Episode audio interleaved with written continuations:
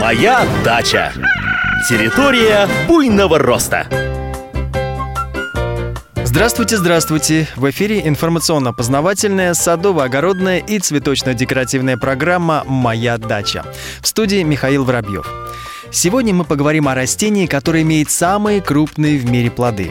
О растении, которое в средние века было привезено из Америки и успешно акклиматизировалось в Европе. О растении, которое имеет несколько разновидностей, совершенно не похожих друг на друга. Сегодня мы поговорим о тыкве, кабачке и патиссоне.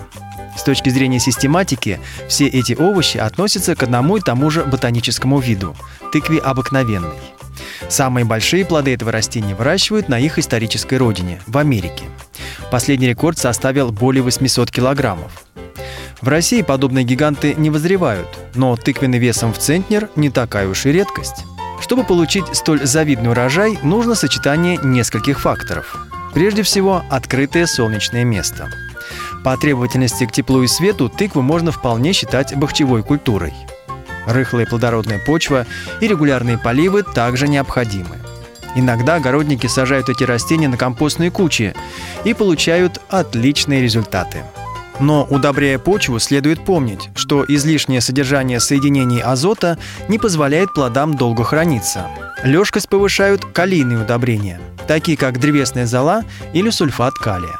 Если в вашем саду водятся такие опасные вредители, как медведки, то они обязательно отведают золотистые плоды. Много не съедят, но для хранения такие плоды будут уже непригодны.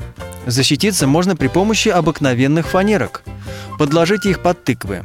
Эту преграду медведка преодолеть не сможет. Кабачки и патиссоны также можно хранить в течение всей зимы. Но обычно их употребляют в пищу в виде зеленцов, то есть недозрелыми. Они, кстати, хороши маринованными или солеными. Некоторые хозяйки делают овощной микс, помещая в одну банку консервов огурцы, патиссоны и кабачки. Если плоды слишком большие, то их можно порезать на части. Тыквенные растения образуют два вида цветков – мужские и женские. Из женских формируются плоды, а мужские нужны только для опыления. Но у рачительных хозяек ничего не пропадает.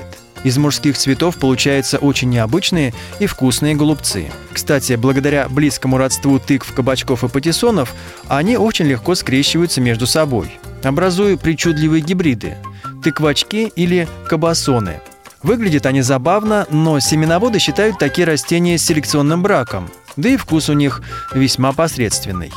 Эту особенность нужно учитывать, если вы хотите получить собственные семена. На сегодня все.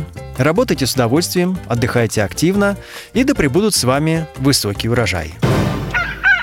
Моя дача. Территория буйного роста.